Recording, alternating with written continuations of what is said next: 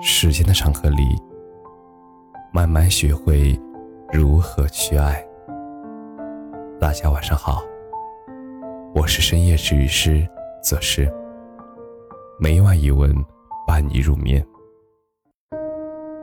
一段暧昧的感情都有什么征兆？之前在网上看到过一个既搞笑又真实的段子，大概内容是一对情侣从暧昧阶段到确认关系的聊天记录。刚开始的时候，每一句聊天都充满甜言蜜语，“宝宝，爱你，想你了。”而在一起后，慢慢的那些甜言蜜语逐渐被日常信息所代替。评论区里有人开玩笑说：“太过于真实了。”确定恋爱关系之后，我们终究成为了对方的工具人。而当时看到只觉得搞笑，但是后来，真实发生在自己身上的时候，却怎么也笑不出来了。小姨和我说她的感情经历，她和前任认识是在考研的那段时间，当时，她坐在小姨的后桌。有一次，他找小姨借东西，为了感谢小姨，他请小姨喝饮料，就这样他们就认识了。之后，他的前任总是有一搭没一搭的和小姨说话。说实话，小姨能够感觉到他的意思，但是考研在即，小姨不想谈恋爱，所以当时也果断的拒绝了。但是他的前任似乎并没有放弃。不知道他从什么地方得到了小姨的收件地址，然后每天给他点外卖或者送一些零食。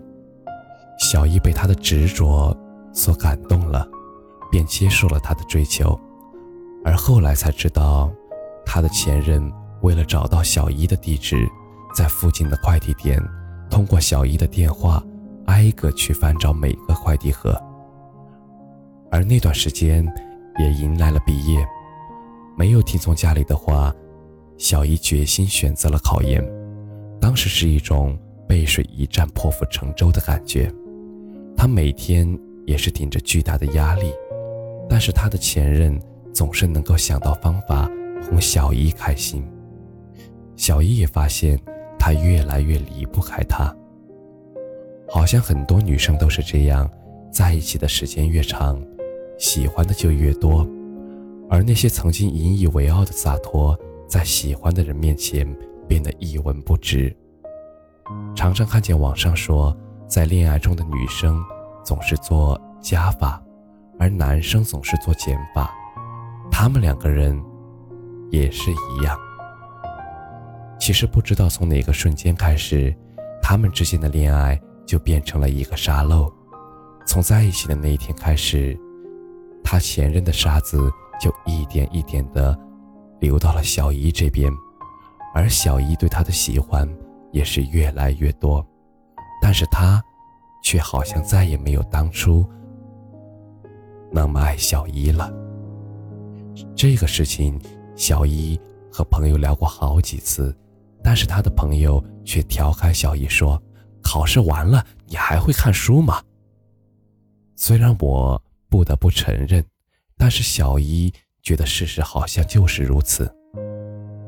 很多人会选择和先追自己的人在一起，以为自己掌握了全局，其实最后也不过是用自己的长情看清了对方的真实面目。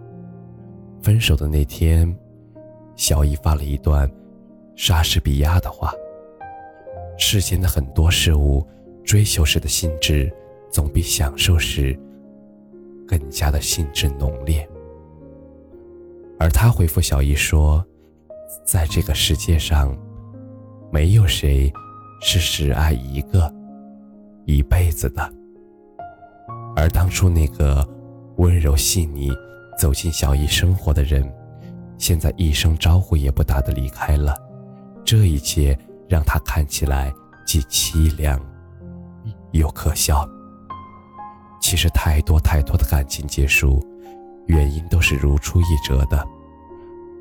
暧昧的时候总是有打不完的电话，说不完的情话，可是在一起之后，接个电话都嫌弃麻烦。暧昧的时候，每天不断的问候早安和晚安，而在一起之后，连回复消息都觉得是奢侈。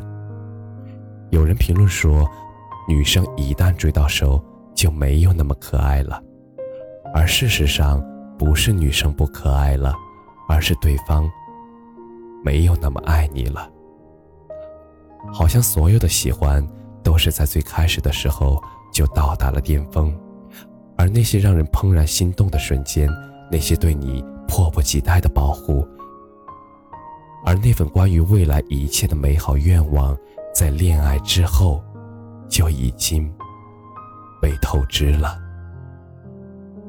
其实不对等的相爱是没有办法走下去的，因为不管以后什么样子，这段感情一直是在走下坡路的。可是真正的恋爱不应该是在在一起之后才真的正式开始的吗？